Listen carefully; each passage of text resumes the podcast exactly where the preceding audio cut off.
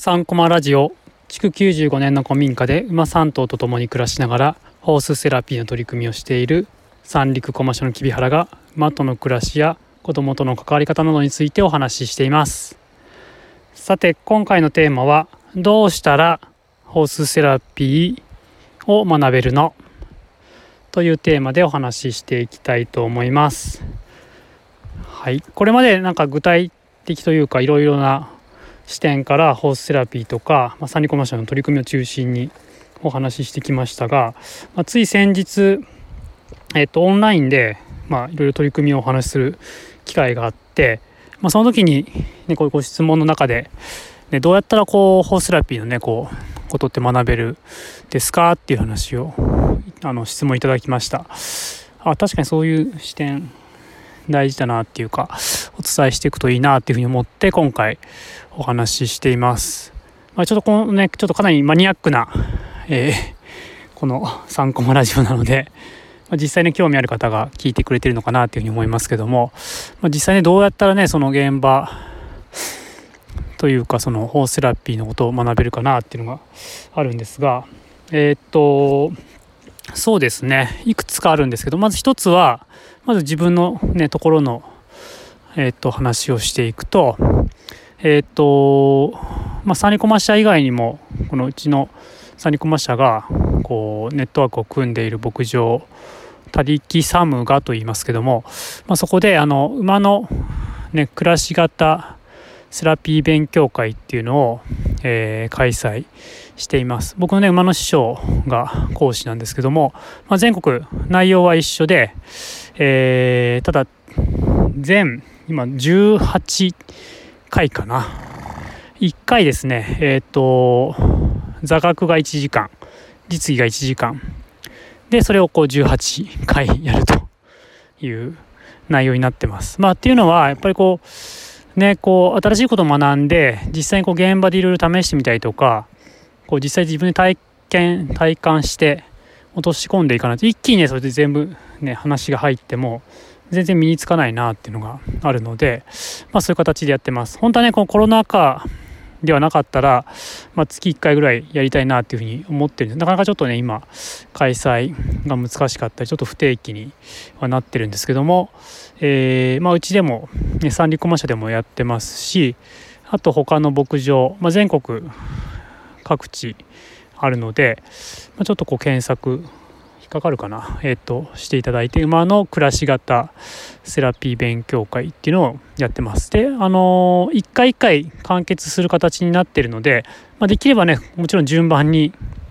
受講していけば一番いい。んでなかなかそういうことも難しいと思うので、まあ、できるところから参加していただいても全然あの1回ずつ完結するような形になってるので、えー、はい大丈夫かと思います。っていうのがまず一つですね。なんかそれはちょっと講座としてね受けるっていうような感じになります。あとまああとまあ何て言うかなホースセラピーって言っても多分こうこれがホースセラピーだっていうのっていろいろあるのでまあうちのね三陸コマ社がやってるのはこうですみたいな感じだったりとかまあうちもそのえっとその今ね話した他力サムガっていう牧場のネットワークでも現場によってもね全然こう、まあ、ベースは一緒だけどちょちょっとずつ違ったりとかこう来てる子は違ったりとか、まあ、やってる人はね違えばねそのでこうなんていうアウトプットというか 変わってくるのは当然なので、まあ、違いはあるかなっていうふうには思うんですけども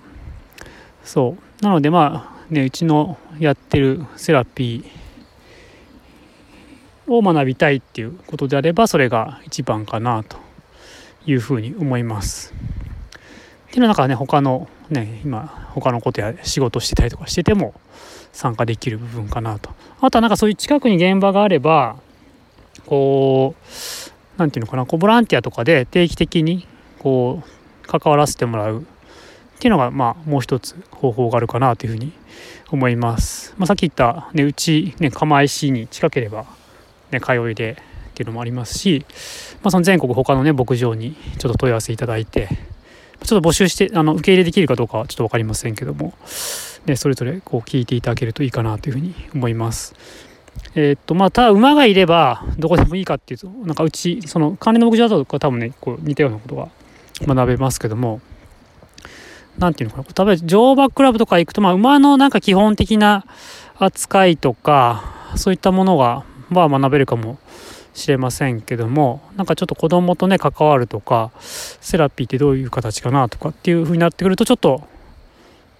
ねそのクラブ乗馬クラブとかによってこう、まあ、重なる部分もあればちょっと違うかなっていうとこも出てくるような気がしています。ちょっと僕も他でね働いたことがないなくてちょっとこうお邪魔してね乗せてもらうとか多分ちょっとビジターであの乗せてもらうみたいなぐらいしかないので経験がないので。でどういう買い方してるかとかも知ら分からないですし、まあ、あとそうですね。っていうのがあります。まあちょっとこう近隣のねこう場所であればそういうふうに関わるというのがあります。あともう一つはちょっとこうかなりえー、なんていうのかな。ハードというかハードじゃないな。厳しいっていうわけじゃなくてかなりこう振り切った形になりますけどもあの、うちの他力サムガの牧場だとこう研修生っていうのをね募集、ね、年中募集しているのでえっ、とまたその他力サムガのホームページがあるのでそこから多分問い合わせがメールアドレスとかなんかあるのでで問い合わせいただければ、まあ、それでこう研修生としてどこかの牧場に行ってそれでこうまあ何て言うのかなこう、まあ、徒弟制度みたいな形ですねこうそこに、ね、修行に入るみたいな感じになります。まあ、それとあとね、本当こう今の仕事辞めてっていう形にまなります。まあ、でも、あの、生活していく最適なものは、こう、提供してっていう形になるので、まあ、生きていく上には全然問題なくて、まあ、そこでね、ちゃんと力つけて、ね、自分で牧場やるとか、そういうことも可能かなっていうふうに、なんかね、うまく、その、仕事の都合とか、そういったものがつけば、まあ、それが一番なんかしっかり学べるかなみたいな気がしていますね。はい。そうですね。あとあとはなんかこううちのね牧場っていうかその三陸駒社以外のとこでの話になるとまあなんか全他のねこう何て言うのかなえっ、ー、とそういう障害者乗馬みたいな形のそういうなんか講習会をやってたりとかする団体さんもあるのでまあそういうとこのねこう 講習を受けてねスキルというか知識とかを学んでいくっていうのも一つあるかもしれません。うん、僕もちょっとあの以前受けたことありますけどちょっとなんかやっぱやり方とか全然違うなっていうのがあって、まあ、僕自身はちょっとフィットしないかなっていうのがありました。まあ、だからだからね人によってねあこっちの方が合うなとかですねあこっちはちょっと合わないなっていうのがあると思うのでまいろいろあの調べていくと、まあ、そんな数多くはないですけども出てくるので実際ねやってるところの現場ねちょっと訪ねてみるとかするとまあいろいろなねやり方があってっていう。まあなんかこうあまりねこうじゃなくちゃセラピーじゃないとかっていうのはないのでまあいろんなねこう形ねあそうそうそう。だから馬実際ねうちも何て言うのかなこう乗馬しないとセラピーじゃないのかっていうとそうじゃないなっていうふうに実際思ってて、まあ、今後その、ね、子どもたちとかあとこう大きくなって卒業した子たちと一緒にこう仕事作りというか馬でね畑耕したりとかあと山から木を下ろしてくるような馬搬って言いますけどそういう馬と一緒にやる仕事なんかもこう馬とコミュニケーション取りながらねやるのでまあ仕事にもなるしあすごくいいセラピーにもなるなっていうふうに思ってます。あなのでねいろんなこう関わり方はあるなっていうふうにね思いますので、まあ、ちょっとこういろいろ見ていただいてっていうのがあるかな。はい。まあなんかそういういろいろこう資格認定制度みたいなの出してるとこもあったりしますかね。うん。あとなんかこう、まあ、馬のこともだけどあと子供とのコミュニケーションだったりとかその場場作りみたいなところも大事だったりするので、えっと、直接馬のセラピーではないんですけどもそれをなんかこう深く見ていく上で、えっと、うちのねスタッフなんかもあの研修というか勉強会に参加してもらってるものがあってそれ何かっていうとあの感覚統合っていう考え方があるんですけどもそのあのことをちょっとお勉強するとあすごくなんか馬の馬と子供の育ちとか発達とかねあこういうところが今子供困ってんだなとかって見えてきてじゃあこういう活動をしてみようとかですねはいっていうのが見えてくるなというふうに思います。結構この3コマラジオで話してることも韓国統合で学んだりとかそこからねこう学んで実際現場で見えてきたこととかなんかも話してることも多くて何ていうのかなんとなくなんかね例えば例えば馬に限らず自然でね自然の中でいろんな体験をすると子どもの育ちにいいとかなんとなくじゃなくて非常にこう論理的というかあこういうところで子どもの発達に寄与できるなとかですね。あこういうところあこの活動この子にもっとやったらいいな。あこういうふうに発展できるなとかですね。そういうふうに非常にこうその子の育ちとそういう体験とかっていうのを結びつけることができるのでいやこれはねすごくあの馬に限らず自然体験とかね野外教育とか携わってる人にはとてもおすすめの内容です。これえっと感覚統合学あ日本感覚統合学会っていうのがありまして、まあ、そこがあの主催するえー、っと基礎講座だったかな？一番なんかこう入門コースみたいのがあってえー、っと2日間。で今オンラインでえっと受講することもできます。僕はですね一番最初に受けた時はリアルであ2回何回か受けてるんですけど。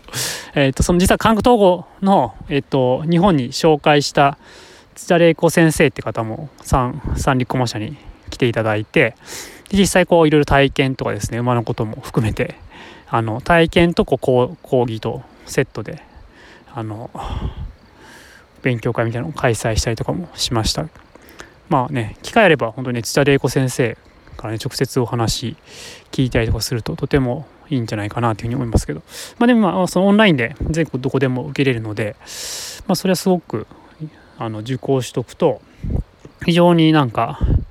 今後ねいろんな場面で応用が効くんじゃないかなっていうふうに思います。はい。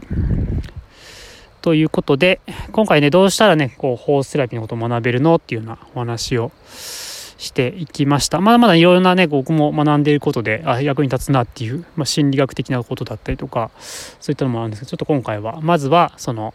ね、三陸駒社とかその関連する牧場でやってる勉強会のお話とか、まあ、あとそういう現場にね実際ボランティアとかでこう関わ定期的に関わるような形だったりとか。あと研修生としてもうすっかりねずっぱり入ってがっつり学ぶというのを、そのまず3つあるかなっていうこと。あとはなんかこう他の団体さんがやってる、まあ、そういうコースセラピーとか障害者乗馬のいろんな講座を受けてみるっていうこともあります。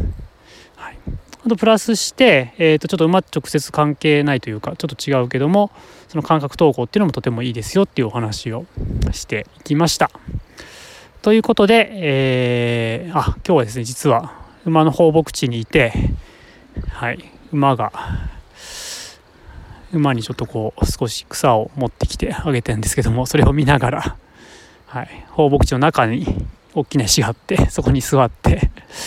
ちょっとあのだいぶ夕方になってねこうひんやりしてくるんですけどこう石はね蓄熱しててあったかいんですよ。ポカポカして。そこに座りながら、はい、収録してます。馬がねこう草をはんでる様子を見ながら収録していました。はい。なんかねほんとこれだけなんかこれ見てるだけで本当にあいいなみたいな何て言うのかな。いやーなんか本当ただ生きてるだけでね生きてこうやってご飯食べて 日々ね健康に生きてるだけでいいんだなっていうのをなんか馬見てるとね教え教えられます。なんか人間って本当いろんなものにねこうがんじがらめに縛り付けられてて本当、ね、自分で自分ねなんていうか生きづらくしてるなっていうのを本当いつも、ね、動物たちから気づかされておりますけど本当幸せな光景だなというふうに思っております。ということで皆さんもはい。ね幸せな心穏やかな一日をお過ごしいただければと思います。今日もお聴きいただきありがとうございました。それではまた。